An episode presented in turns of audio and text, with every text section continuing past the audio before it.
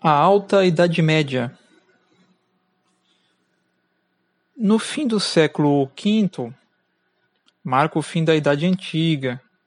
Neste período começa a Alta Idade Média, ou também conhecida de Antiguidade Tardia. É um período de instabilidade e insegurança generalizada, saques, incêndios, raptos e roubos.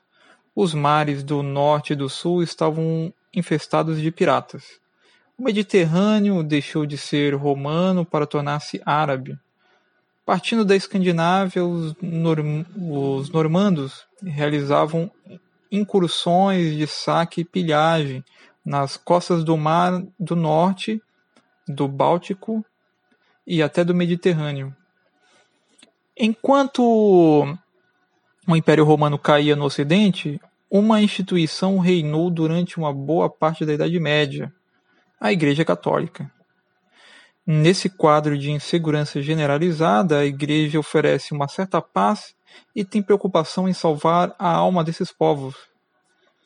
Nesse período, foram seis séculos em que formaram os mais variados povos e civilizações, onde a Igreja desempenha um papel de guia moral e espiritual. É um período onde nenhuma outra instituição ficou de pé, a não ser a Igreja Católica. Após a invasão do Império Romano do Ocidente pelos povos germânicos, Constantinopla continuou à frente do mundo romano. Constantinopla ou Bizâncio foi a capital do Império Romano do Oriente durante toda a Idade Média. É importante lembrar que o império continuava sendo romano. A organização administrativa seguia os padrões criados por Roma o Império do Oriente utilizava as leis romanas, criadas ao longo de mil anos. A cultura romana do período final, antes das invasões germânicas, foi preservada pelo Oriente. É importante lembrar que após a morte de Teodósio em 395, o Império Romano do Oriente foi governado por imperadores que não conseguiram reagir às invasões dos povos germânicos. No século V, o imperador Justiniano tenta pela última vez reconstruir o Império Romano, reconquistando os territórios do Ocidente. A tentativa de Justiniano foi um fracasso. Apesar disso, sua grande conquista foi no campo do direito.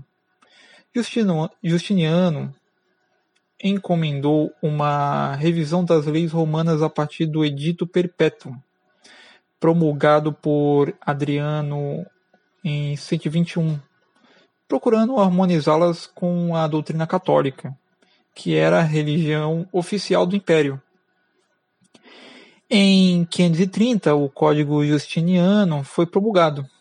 Esse código se tornou a base jurídica do Oriente e de todo o Ocidente. Após a morte do Justiniano em 565, segue-se dois séculos de decadência e violência. Houve também uma, uma ruptura com o Ocidente. A ruptura se deu até no campo da religião.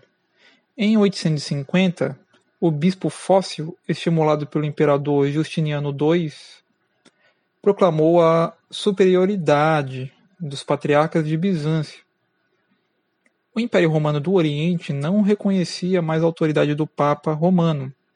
A partir do ano 1000, o Império Romano do Oriente experimenta um período de esplendor e torna-se o centro de irradiação da cultura helenística para os países eslavos, ou seja, para a Rússia, a região dos Balcãs, que é a região sudeste da Europa, que engloba a Albânia, Bulgária, Grécia, Macedônia do Norte, Montenegro, Sérvia, o autoproclamado independente Kosovo, a porção da Turquia no, no continente europeu, a Trácia Oriental, né? bem como partes da Croácia, da Romênia e da Eslovênia e Europa Central. Na próxima aula, nós vamos entender um pouquinho como ficou estabelecido a religião muçulmana. Até a próxima aula.